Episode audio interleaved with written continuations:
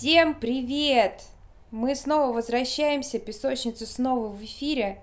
А, с вами неизменные я, Даша Шитова и моя дорогая подруга Тася Соколова. Пошумим, Тася! У-ху! Уху.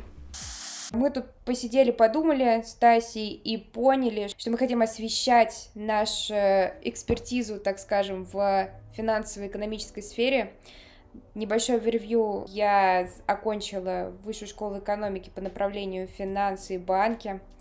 Тася отлично шарит за экономику, за финансы вместе со мной, и мы по этому поводу часто ведем дискуссии, и мы решили поговорить об этом и на, так скажем, более широкую аудиторию, поэтому поделимся с вами нашими дискуссионными вопросами, в том числе и об экономике игр. Как же без этого?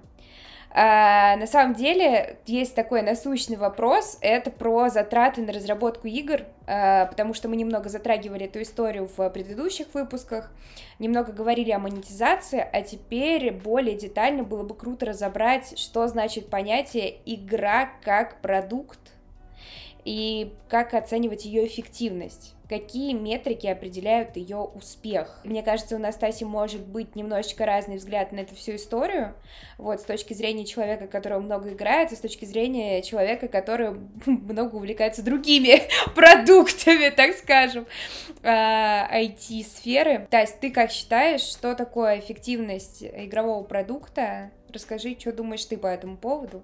Ну, Дарья, а какие вы знаете метрики, которые показывают, что продукт, запуск продукта, ну, О, это хороший вопрос. Но на самом деле я бы оценивала э, с точки зрения продукта, это то, сколько скачиваний было там у приложения, если мы говорим о мобильном продукте, сколько скачиваний, сколько возвращаемость была в приложении и там time spent, условно говоря, в этом приложении. Ну подожди, а, ну а как ты отсюда высчитаешь что эффективность? Вот вы затратили на разработку там 3 миллиона долларов, у вас скачали там, 100 а, Ну смотри, человек, как бы тут... Как ты эти 3 миллиона ну, мы же долларов с тобой сейчас с точки зрения продуктовой эффективности, юзабилити, или с точки зрения финансовой эффективности? Я думаю сейчас э, об ю, о юзабилити, то есть будут ли этим пользоваться. Потом как бы... Нет, я думаю, что нужно сначала финансовую говорить с точки зрения бизнеса.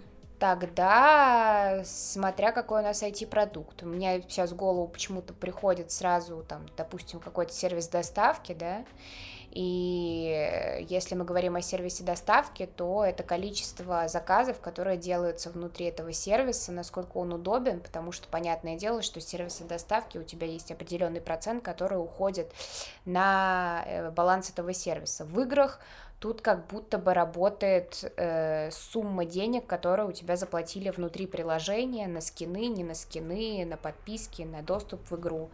Э, как-то так, мне кажется. Мне кажется, мне кажется, вы очень узко смотрите, э, потому что, ну, на мой взгляд, тут все лежит на, про... ну, на поверхности. Любая эффективность э, любого проекта, дефис продукта, мне кажется, должна считаться по NPV.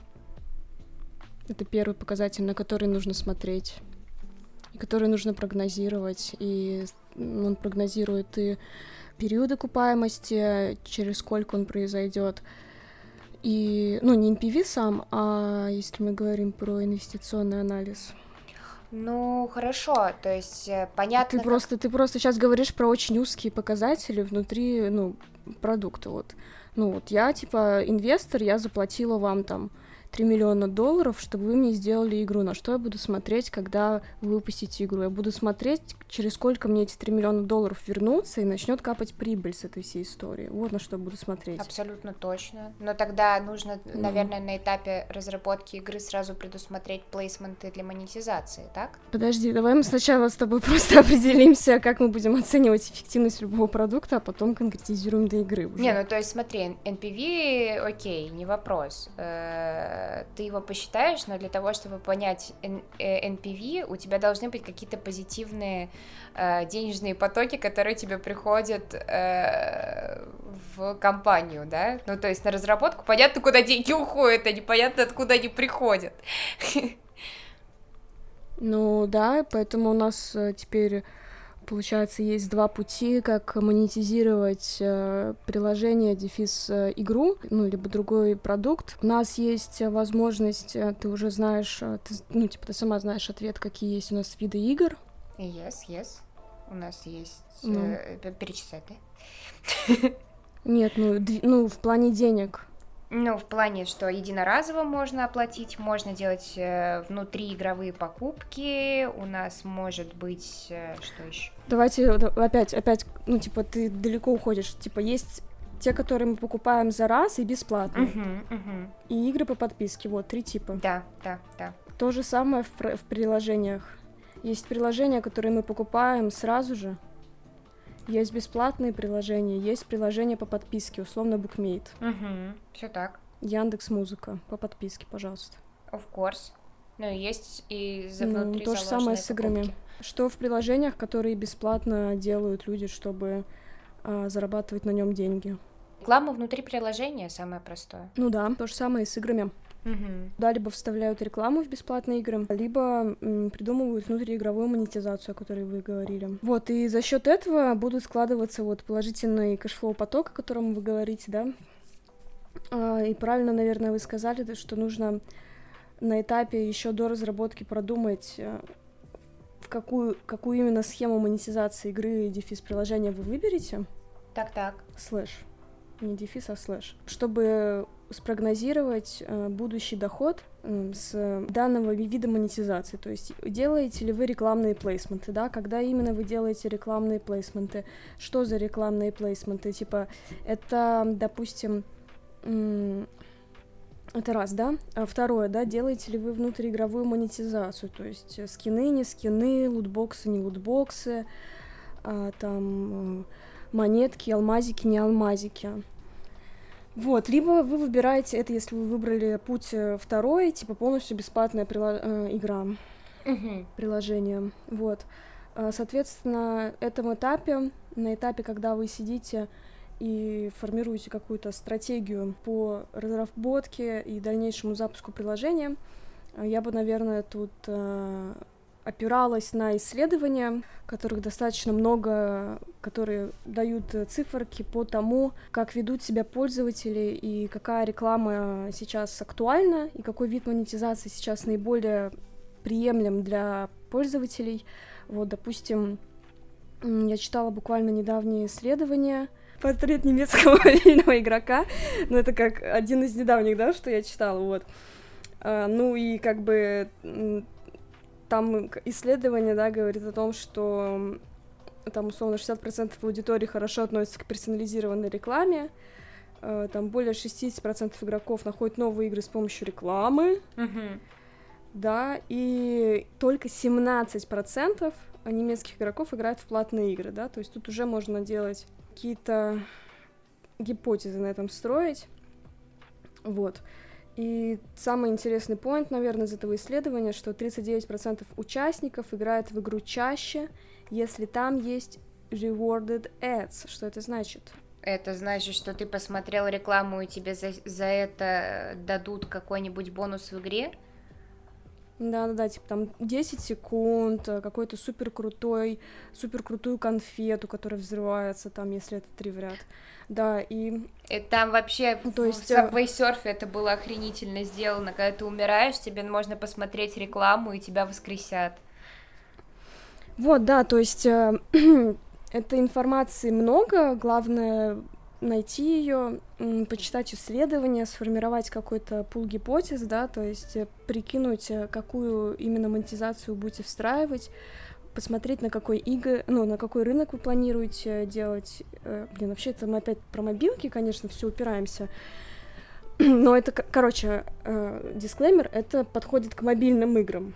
Но самое интересное, Про мне кажется, что здесь игры нельзя никак забывать, это то, что э, под каждую игру мне кажется, должна быть свой способ монетизации, потому что условно в Subway Surf, когда ты заканчиваешь играть, да, тебе действительно может быть этот rewarded ad, там игра может быть бесплатная, соответственно, тебя воскресят за, за просмотр рекламы, а в какой-то игре это не актуально, как, например, если там выращиваешь э, своего питомца, да, и было бы не здорово, когда ты возвращаешься, тут скорее был бы какой-то э, типа на ретеншн все э, ориентировано, соответственно, тебе нужно другую рекламу, другую монетизацию делать, например, путем э, улучшения своего персонажа, там, например, накорми его молоком, чтобы он не умер, а молоко стоит э, 1 доллар.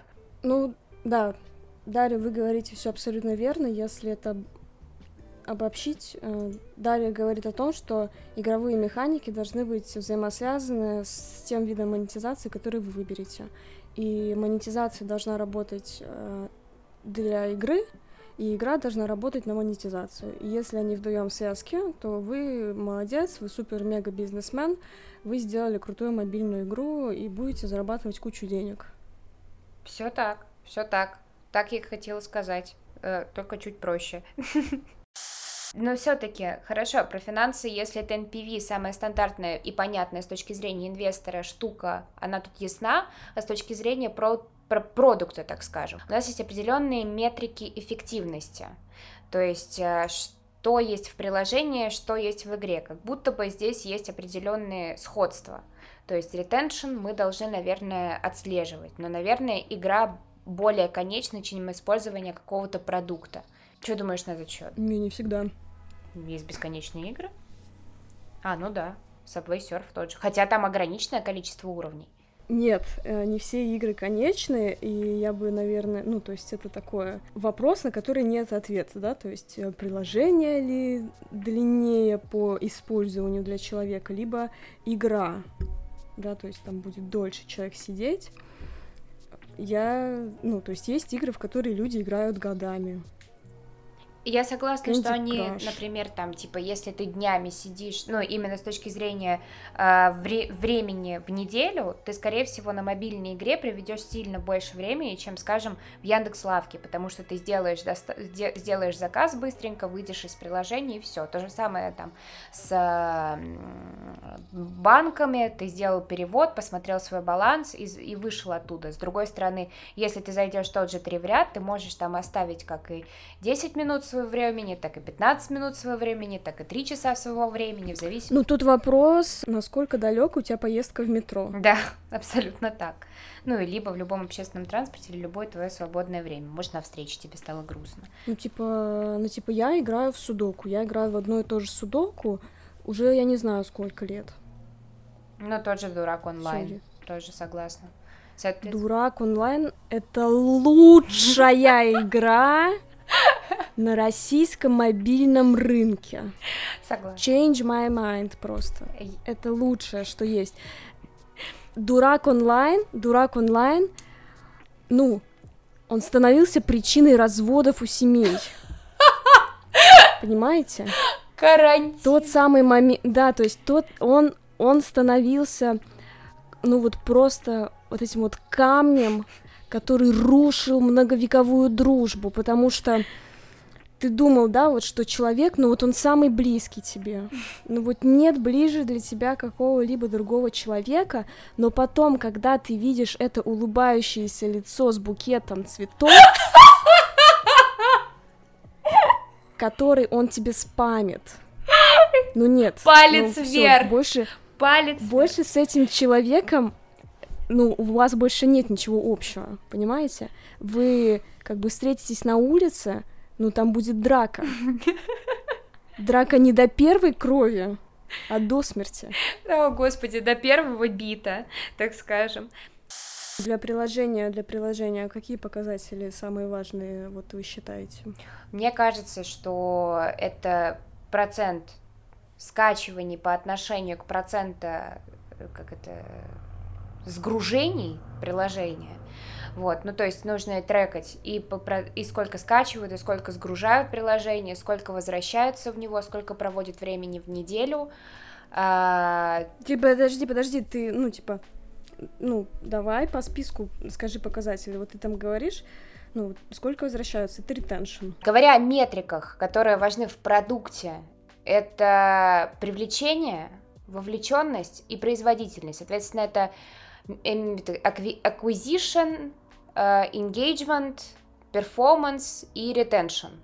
То есть вот такие вот красивые английские слова. Как считается привлечение? Привлечение — это то, сколько скачиваний у тебя пришло с, либо с рекламной раздачи, либо с размещения на той или иной платформе. То есть это то, сколько увидели, так скажем, объявления о твоем, о твоем приложении в отношении на то, сколько скачали этих персоналей, так скажем. Вовлеченность — это сколько времени. Наоборот, наверное, нет? Ну да, да, на да, то, да, да. То, сколько скачали, на Да, то, да, да. сколько увидели. Хорошо. Но мы считаем в привлеченности все рекламные кабинеты и ОСО внутри, там, условно, App Store и Google Play тоже. Да, engagement, то есть вовлеченность, это сколько пользователей проводят, ну, сколько процент пользователей заходит в приложение э, в отношении к тому, сколько всего скачали. Вот. И производительность, соответственно, это, это то, сколько... Ну, подожди, подожди, вовлеченность, правильно я считаю, что, э, э, что вовлеченность, условно, мы можем считать, соответственно, из показателей DAO, MAO, Да, вот это да. вау. Да, да, да, да. Соответственно, у нас будет вовлеченность дневная, месячная, годовая. Все так, все так. И производительность. На самом деле, метрик э, производительности это чисто техническая метрика, которая показывает скорость загрузки и насколько приложение хорошо работает на тех или иных устройствах на которых скачивают их юзеры. Соответственно, это все трекается тоже внутри приложения с помощью особых софтов, которые называются Sentry. И это и в вебе происходит. Что значит, насколько хорошо? Ну, то есть, если происходит какая-то долгая загрузка абнормальная, то у тебя Sentry собирает с твоего приложения а, уведомления. Долгая загрузка это сколько? Ну, это как бы у тебя приложение, ста- загрузка стандартного приложения должна занимать не больше 5 секунд. Производительность, производительность, давайте подытожим, что же такое производительность? Это метрика, которая показывает, насколько быстро их как бы беспроблемно открывается у вас на вашем устройстве приложуха, и желательно, чтобы она открывалась до 5 секунд. Если она открывается больше, это уже как бы тревожный звоночек. С играми, в принципе, там показатель не 5 секунд, потому что игра, она может весить больше, чем приложение, то есть как бы в приложении есть, если мы говорим, да, про IT-продукты какие-либо, там есть несколько типов того, как э, условно разработчики там и команды продуктовые пытаются оптимизировать вес приложения и скорость этой загрузки. С играми это не всегда работает, потому что условно тот же Озон и Альфа-банк, они специально перешли на так называемую эту модель SDUI, это Service Driven User Interface, то есть они сделали так, что по факту, когда вы открываете приложение, вы обращаетесь к серверу, и сервер, точнее как, у вас уже в приложении есть, на телефоне есть все как бы весь код, который нужен, и вы открываете, короче, приложение, ваш э, клиент тонкий обращается к серверу, и сервер вам отпра- отправляет обратно как бы запросик, и все быстренько открывается, и это все зависит скорее больше от скорости вашего интернета. Короче, а к чему? Вот вы когда от- открываете Озон, у вас, когда вы его открываете, он загружает только первую страницу, которую вы открыли. Все так. Это сдуи называется. Не все так приложения работают. Я понимаю, но Так работает только с дуи. Вот, и короче, а когда вы нажимаете, допустим, на какую-то карточку, вы нажимаете на карточку, и когда вы нажали на карточку, у вас телефон отправляет запрос на сервер, и сервер отправляет вам обратно картинку, вот, э, как бы то, что вы должны увидеть.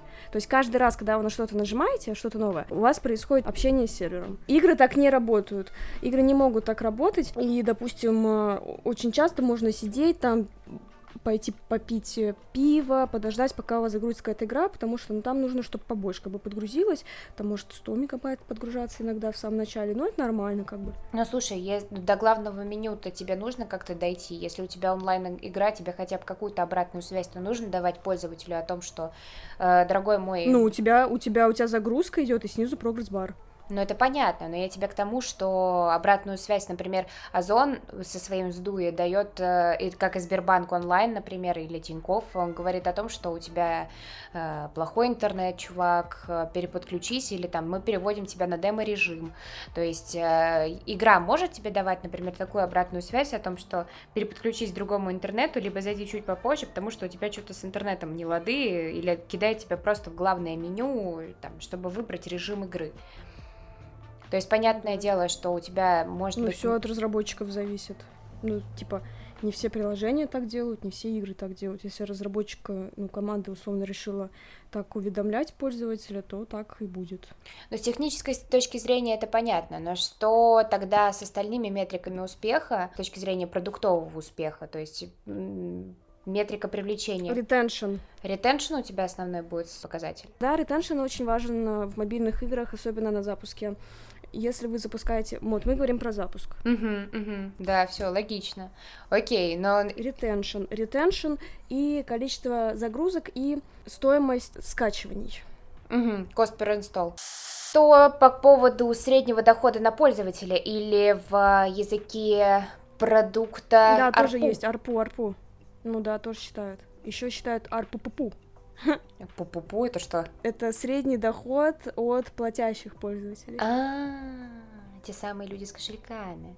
Ну и, наверное... Ну, типа, да, у вас, у вас арпу-пу, типа, он более, получается, такой э, более узкий показатель, вам арпу показывает в принципе, какая у вас монетизация на всех, а арпупу, он как бы такой, а какая у вас монетизация для богачей? Хорош, хорош. Ну слушай, тут тогда и отдельный LTV как будто бы нужно считать для ценности клиента, который не платит, и ценность клиента, который платит, нет? Ну да, логично. Окей, окей. Логично тут подумать над тем, когда команда разработки и вообще команда, которая занимается созданием и раздачей игры, все вместе, так скажем, несет самые большие затраты э, в момент так скажем, soft launch а или во время разработки, или после запуска, совсем уже после soft launch а, когда внесут самые большие затраты, в какой момент будут привлекаться именно инвесторы, потому что как будто бы MVP э, считать в момент, когда игра только разрабатывается или придумывается, не совсем логичный вариант, потому что ты еще не как бы ты еще не совсем все придумал, ты еще не знаешь, э, какая у тебя будет, э, какой у тебя будет пользовательский experience и в какой момент э, какие именно плейсменты для рекламы у тебя будут. А рабочие часики так-то тикают. Я не знаю, мне кажется, что в продукте самая большая затрата, когда уже требуется инвестор, это уже на моменте раздачи. Что думаешь по поводу игры? Вы уверены, что на моменте раздачи? Продукте. Ну, то есть я считаю, что если команда решила разработать какой-то продукт, то ему нужно дойти до определенного MVP. Вот. Но я его еще нужно... эти три буквы. Вот. То есть не до раздачи, а до MVP, правильно я понимаю? MVP э, же ты тоже раздаешь, потому что тебе нужно потестировать, что куда как, хотя бы на маленькой выборке. И тут тоже нужна раздача и на правильную целевую аудиторию. Поэтому я тоже это считаю да, раздачей. Дарья, понимаете, вы можете раздавать, вы можете раздавать и фигу, в принципе, Фигу. да? Ну, вы можете, вы можете склепать фейковую рекламу какую-либо, где у вас э, в After Effects чувак сделал 10 секунд, как кликается приложение, либо просто баннер, закупить и посмотреть, в принципе. Но тут вопрос в том, что именно раздавать. Соответственно, вы назвали эти прекрасные три буквы MVP. Да. MVP, да, на моменте MVP нужен инвестор. И то же самое с играми, если мы говорим про челов, у которых нет крыши изначально. Понял, принял. В принципе, тут все сходится, как будто бы человек... Давайте, подождите, подождите. Так. Ну что же такое MVP? Кликабельный прототип, играющий, механика. Подождите, а у продукта? Ну, продукта, наверное, это пользовательский какой-то... Ну, а, небольшой дисклеймер. Я не являюсь продукт-менеджером, не являюсь экспертом по продукту, но очень интересующийся человек в этой сфере.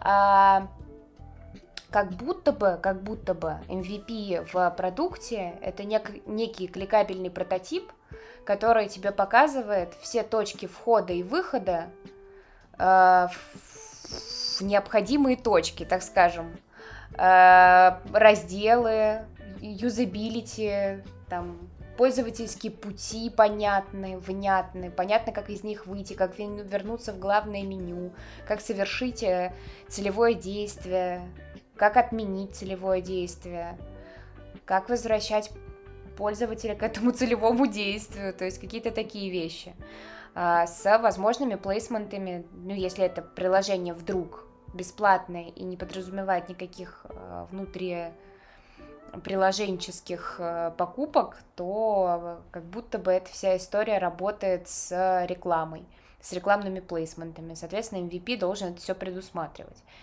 показывать, чем, в чем его ценность. В игре мне кажется, что это механика, которую нужно показывать, и определенная стилистика, которая будет удовлетворить сама игра, э, и сценарий отдельно. Мне кажется, это как-то так. Я, по, по крайней мере, инвестору именно это и показывала. Ну, почти. Ну да, наверное. Можно как так сказать.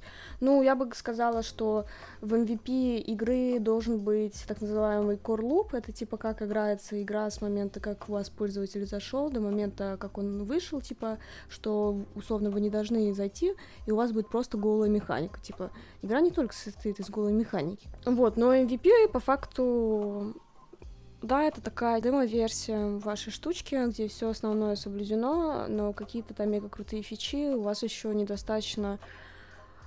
Ну, вы хотите денег, короче, чтобы эти фичи сделать. Ну, все так. Для того, чтобы насадить одно на другое, тебе нужно же много часов потратить, да и чтобы прорисовать, детализировать все эти истории.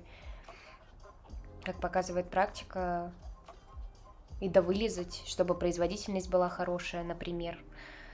На это все нужно время, а время равно деньги. Хотелось бы, чтобы это было так. Вернемся к вашему вопросу. Я верну, все же вспомню, да, с чего мы все начали. Вы спросили, в какой момент жизненного цикла игры команда разработки тратит больше всего денег, и в какой момент мы должны привлекать инвестора. Вы сказали в момент раздачи, потом вы произнесли три потрясающих буквы MVP. То есть мы тут э, сошлись на том, что привлекать инвестора и искать деньги большие можно и нужно на моменте MVP. Mm-hmm. Как и в игре, так и в продукте. Все mm-hmm. так, все так. Но, соответственно, с инвестором можно работать совершенно на разных условиях, насколько я понимаю. Это как и покрытие предыдущих затрат, что называется, выкупом э, прав, так скажем, на, на, на продукт, так скажем, когда ты за идею и за проделанную работу платишь, и еще платишь за будущие денежные потоки, которые будут произведены в рамках э, этой игры, и потом получаешь чуть ли не стопроцентную прибыль, а люди сидят на, зап- на зарплате. Либо, либо, либо можно договориться на любые другие условия, например, как покрывать будущие затраты и получать потом процент с прибыли. У вас там еще момент был, в какой момент жизненного цикла команда разработки тратит больше всего денег? Отвечу на этот вопрос так. Зависит от того, какую игру разрабатывает команда разработки. Если это игра, которая считается полностью законченной и будет а, продаваться, ну и зарабатываться деньги с нее по модели монетизации, типа единоразовая покупка копии игры, mm-hmm. то, соответственно, команда разработки тратит больше всего ресурсов, соответственно, денег, mm-hmm. да, Э, в момент, э, соответственно, до запуска. После запуска меньший период, нежели тот период, который был затрачен на разработку. Это будет период, там, допустим, это бывает там патчи первых дней, когда вы зарелизились, поняли, что у вас там все благает, там багов дофига, и вы делаете патч первого дня, либо, ну, то есть какое-то поддержание вы делаете, вы фиксите там баги, но это все равно э, как бы не такой ресурсозатратный процесс, а если мы говорим, допустим, про бесплатную игру, как какой-нибудь Candy Crush, ее разрабатывают каждый день. Ого! Ну, Яндекс, ну, типа, Яндекс Лавку или там Озон. Его разрабатывают каждый день. То же самое с Candy Crush. Там сидит команда, которая его разрабатывает. Ну, это поддержание продукта, соответственно, разработчики, которые постоянно э, что-то допиливают, что-то улучшают и совершенствуют игру каждый день, правильно? Ну да. Угу. А, соответственно, ну, знаешь, мне вот сейчас в голове крутится пример, как э, недавно бомбил э, Among. То есть, казалось бы, вроде как простая игра с несколькими картами, многопользовательская, а, где ты бегаешь по этим картам и, соответственно, убиваешь челиков своего рода мафия и обсуждаешь эту всю историю. Как будто бы выглядело это так, что, ну, я, например, не помню там вообще никакой монетизации, то есть, может быть, там скины, если только можно покупать.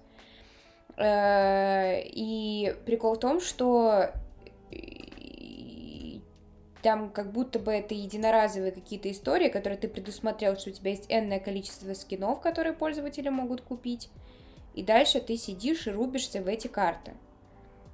Бесконечно. С бесконечным набором людей, которые играют в этот Among. То есть, на твой взгляд, если рассматривать вот этот вот продукт игровой, э, на, каку, на твой взгляд, там, если там действительно вдруг они там сделали энное количество скинов, самое большое количество э, денег, которые они потратили, это вот до релиза? Я думаю, что затраты на разработку игры, если мы говорим про Among Us, были больше всего, соответственно, до момента ее релиза. Итак, теперь давайте поговорим про монетизацию в Among Us. Давай. Какая же там монетизация? У нас есть, э, во-первых, чтобы поиграть в Among Us на компьютерах, нужно заплатить денежку. Угу. Но, но, как вы думаете, Дарья, как, сколько процентов людей, играющих в Among Us, играют с компьютера? Ну, явно меньше пяти. Процентов? Ну, мне кажется, что да. И это правильный ответ. Но это не совсем очень свежие данные. Да, но 3% э, игроков играют с компьютера. Так, значит, какая же у нас там монетизационная модель? У нас там есть реклама. Серьезно? Я не помню ни одной рекламы. Эта реклама появляется после каждой игры, когда, ну, типа, у вас заканчивается игра, там появляется каждый раз реклама. Угу, понял. Ну и оплатные скины там тоже, по-моему, были. Как это называется по-умному? In-app purchases. Правильно. Да, Э, это косметика, которую вы можете покупать. Шляпки, котика. В чем прикол? В том, что, допустим, на компе там как бы рекламы нет, то что ты покупаешь игру. Угу. Еще у них есть мерч. А это их брендированные, то есть они сами под свои, э, свои компании выпускают э, игрушки? Yes, yes. Ну, чтобы выпускать мерч с какой-либо игрой, если, наверное, ну, наверное, для России это уже не работает, но, допустим, в Америке, если вы там сделали футболку с мерчом Among Us, к вам может прийти, типа, челы из Among Us и сказать, алло, давайте как бы мне проценты с продаж. А, интеллектуальная собственность. Да, вы используете мой, ну, товарный знак, дефис мою интеллектуальную собственность. Угу, угу. Ну да, все предельно логично. Да, то есть у них там а, рекламка и in-app purchases. Принято. Вот, и они зарабатывают кучу денег.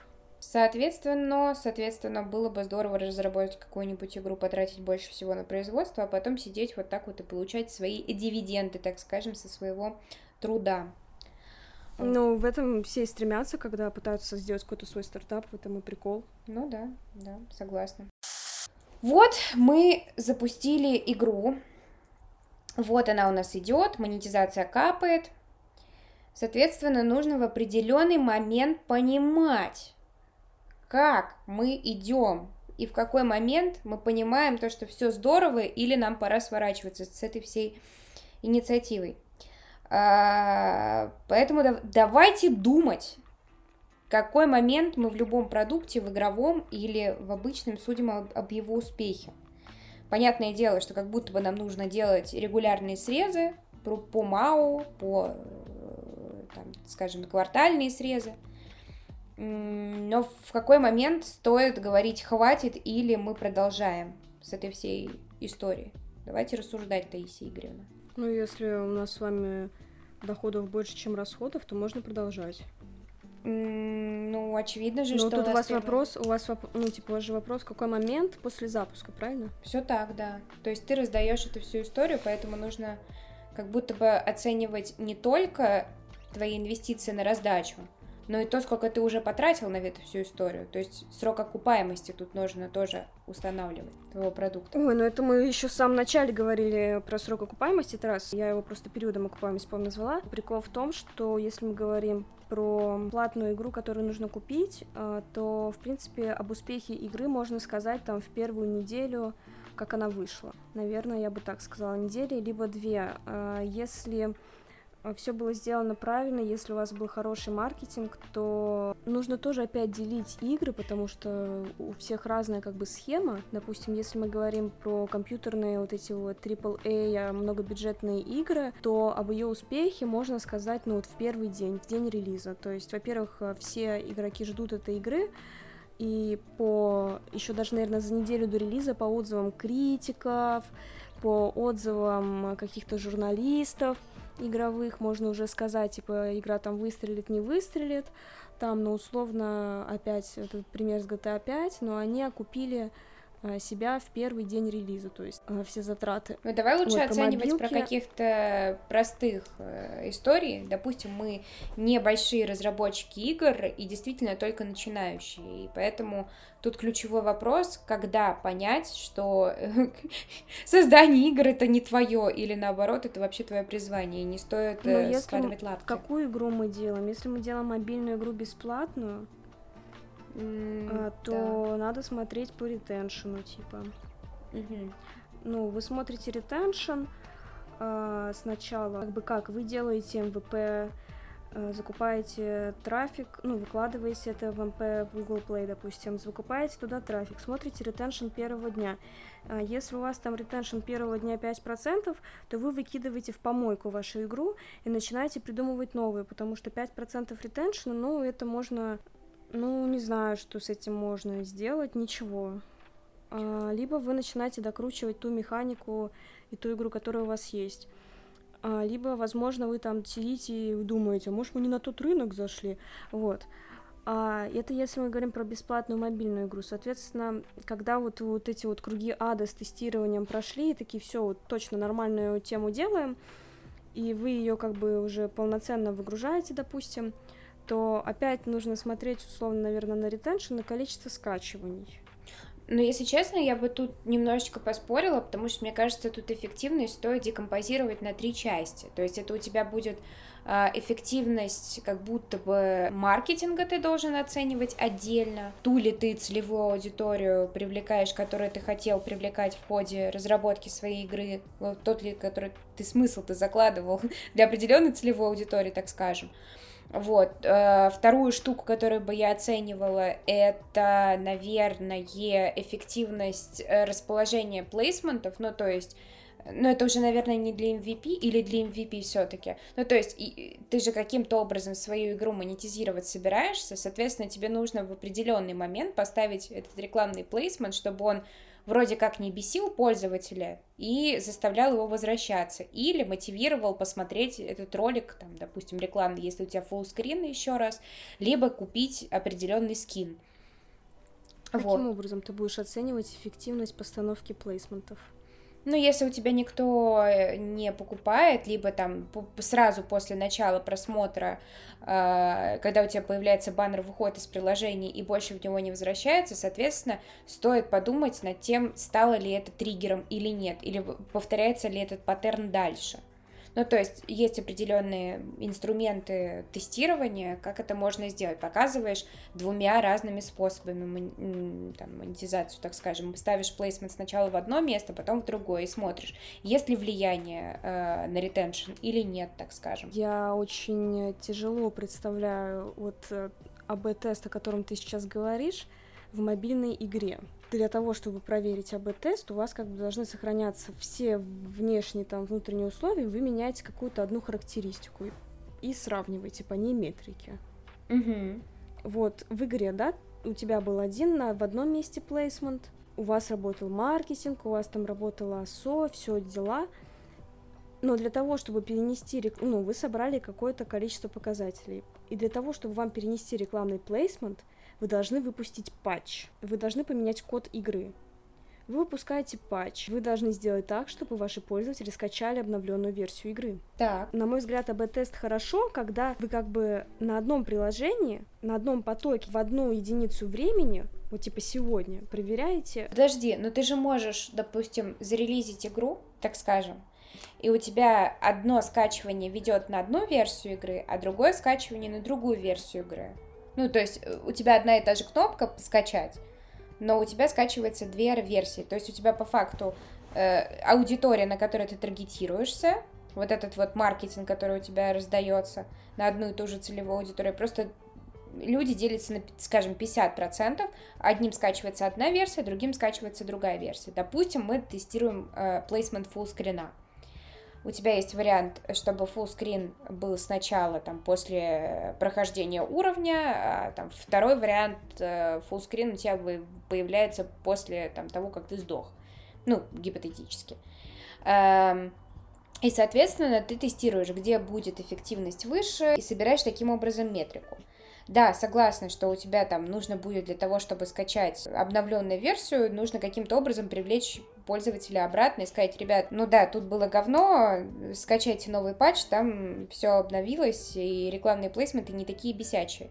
Но как будто бы можно собрать статистику по этой всей истории. А б-тесты в играх делать можно, но дорого, как в любом другом приложении, потому что в играх а, невозможно сделать сдуи логику как бы приложения, которое, допустим, сейчас много кто делает в продукте, для того, чтобы быстро проверять продуктовые какие-то метрики, добавлять какие-то новые фичи и смотреть на показатели эффективности.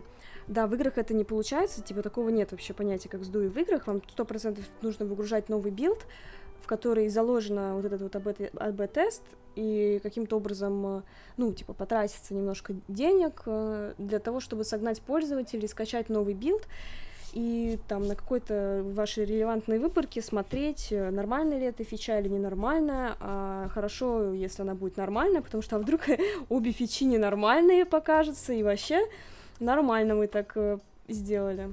Mm-hmm. Ну, то есть, возвращаясь к нашему вопросу, в какой момент после запуска игры можно судить об ее успехе, то есть тут... О запуске игры, типа, уже полном запуске. Вот тут э, хороший вопрос, потому что если мы будем судить о запуске MVP, то есть как будто бы у нас еще в этот момент нету инвестора.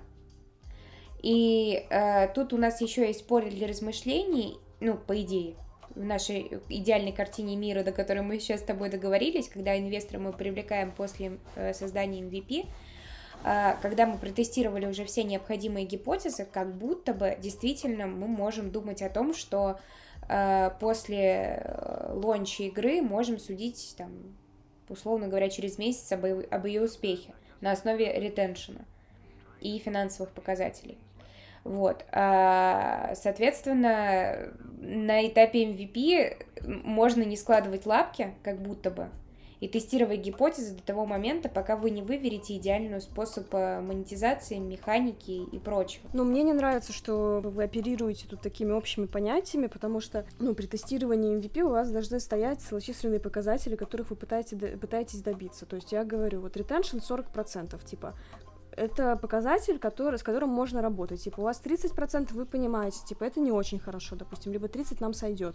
Вы проводите там сравнительный анализ ваших конкурентов, э, допустим, по игре, если мы mm-hmm. говорим про MVP. Вы там проводите сравнительный анализ игр, в того жанра, в который вы собираетесь зайти, там гиперказуалки, либо это гибридные э, казуалки, я не знаю, что угодно, либо это вообще там ультра-мега хардовая игра, вы смотрите, какой там ретеншн э, вот у ваших конкурентов первого дня если вы сможете найти эти цифры, вот. Но обычно, как бы, считается хорошо 40%. Вы такие, блин, у нас типа 30, фигня. Ну и, соответственно, если мы вот говорим до идеального билда, вот это вот понятие идеального билда у вас должно быть привязано к каким-то числам. И ну, метрикам. конечно, это ну, бенчмарки, ну, которые ты сам себе задаешь. Я поэтому и говорю, как бы идеальный, идеальный, который вами же и установлен. Перевожу. Uh, идеальный, то есть вы командой собираетесь и устанавливаете показатели, которые вы хотите видеть у вашего MVP. Все так. Численные. Да который можно анализировать. Exactly. That what, that's what I mean. Как будто бы самые важные истории, основ, основополагающие в плане экономики игр, мы успели разобрать, вот. Так что дальше больше. Поговорим в следующем выпуске о том, кто такие инвесторы в игровом мире. И поговорим побольше про разницу инди-разработчиков и больших корпораций. Спасибо тебе большое, Тася, за классную дискуссию. Пожалуйста. Пока-пока.